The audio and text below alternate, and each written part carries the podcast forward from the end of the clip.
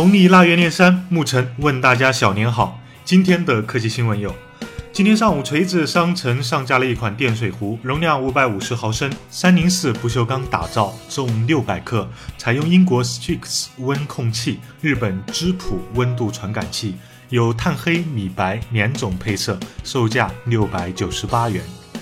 据报道，快播创始人王兴已于昨天出狱，并与姚劲波、小鹏汽车创始人何小鹏等相聚，一起讨论了 AI、视频、区块链等技术的发展。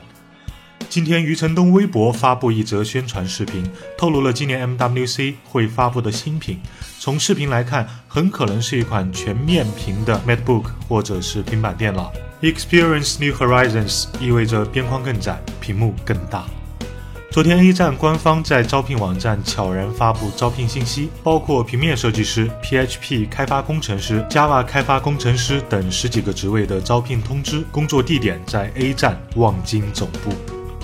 今天，爆料达人 SlashNix 曝光了一款 Lubia 新机的渲染图。从图片来看，该机正面配备全面屏，采用类似 Essential Phone 的设计，底部边框非常窄。背面与 Lubia Z 十七类似，后置双摄像头和指纹识别。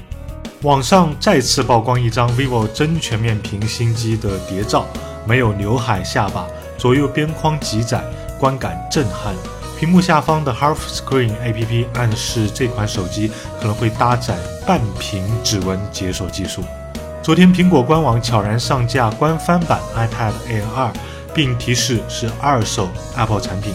经过 Apple 严格的翻新流程处理，享受一年的有限保修，十六 GB 售价两千三百六十八元，而某不知名淘宝店铺维数数码的官换全新 iPad Air 二三十二 G 才两千二百一十八，这到底是人性的扭曲，还是道德的沦丧了？明天就是今年最后一期一分钟了，我们不见不散。